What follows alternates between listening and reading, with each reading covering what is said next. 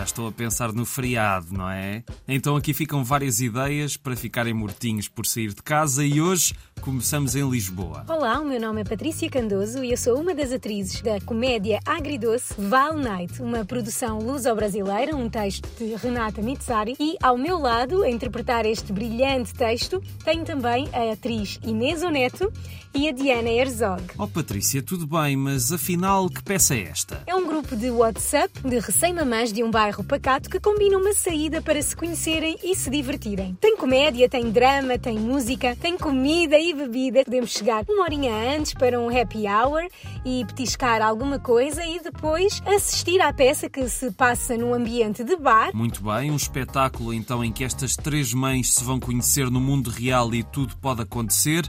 E onde e quando é que podemos ver o Val Night? No Samambaia Bar, que fica na Voz do Operário na Graça, e vamos estar todas as quartas e quintas de outubro à vossa espera para se deliciarem com esta maravilhosa peça sobre o mundo da maternidade. Agora um filme que estreia amanhã em várias cidades. J'ai croisé un type que j'avais pas revu depuis le lycée.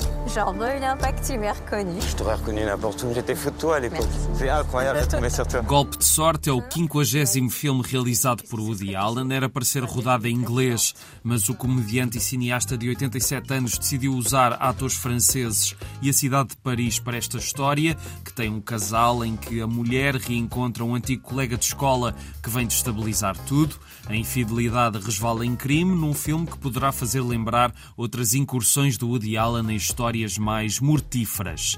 Golpe de Sorte vai estar em exibição em mais de 40 salas de Portugal. Estejam atentos, pode ser que passe aí perto. Em Oeiras continua a Mostra de Artes da Palavra. Amanhã às seis e meia no Hotel Vila Galé Collection Palácio dos Arcos há uma conferência chamada A República das Palavras, que usou o feriado e Dia da República para pensar se as palavras podem mudar a ordem política e social de um país. Também amanhã, mas às nove no Auditório José de Castro, há o espetáculo Posto de Escuta, com vários grupos a fazerem performances poéticas.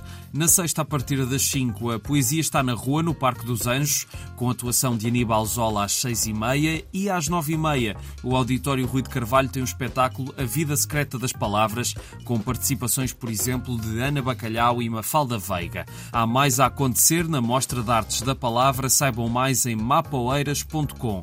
Agora vamos até Alpiarça, porque amanhã começa a primeira edição do Festival de Fanzines e Banda Desenhada. Temos muita oferta, realmente, e a oferta acho que é de muita qualidade. As exposições, os fanzines, as várias atividades, apresentações, etc., vão estar disponíveis na Casa dos Patudos, na Biblioteca Municipal de Alpiarce e no mercado. Marco Fraga Silva, da organização do festival, uma pequena conversa a ouvir na íntegra no Pranchas e Balões desta semana e o mercado vai estar cheio de acontecimentos. No sábado, das 14 às 19 e um quarto, vamos ter muitas apresentações com muita gente a, a falarem de banda desenhada, de fanzines, inclusive é também um filme sobre fanzines portugueses, que eu acho que é interessante. Também vai haver Urban Sketchers, um concerto de jazz e muitas outras coisas. O Festival de Fanzines e BD de Alpiarça acontece até dia 8, com várias oficinas gratuitas também, inscrições e mais informações em alpiarca.pt.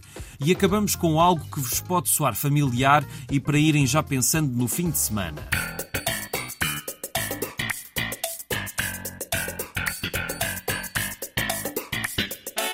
E porquê é que estamos a ouvir o genérico de Seinfeld? Porque em Lisboa o Teatro Pogo vai apresentar na sexta e no sábado um espetáculo novo chamado Post Seinfeld parece algo completamente diferente que se inspira na sitcom Sobre Nada, numa proposta que tem teatro, stand-up comedy, instalação, até tem realidade virtual lá no meio. É uma meta-encenação que promete surpreender. Eu fiquei logo interessado, claro, porque Seinfeld é uma das minhas séries favoritas, mas este post-Seinfeld quer dar algo invulgar.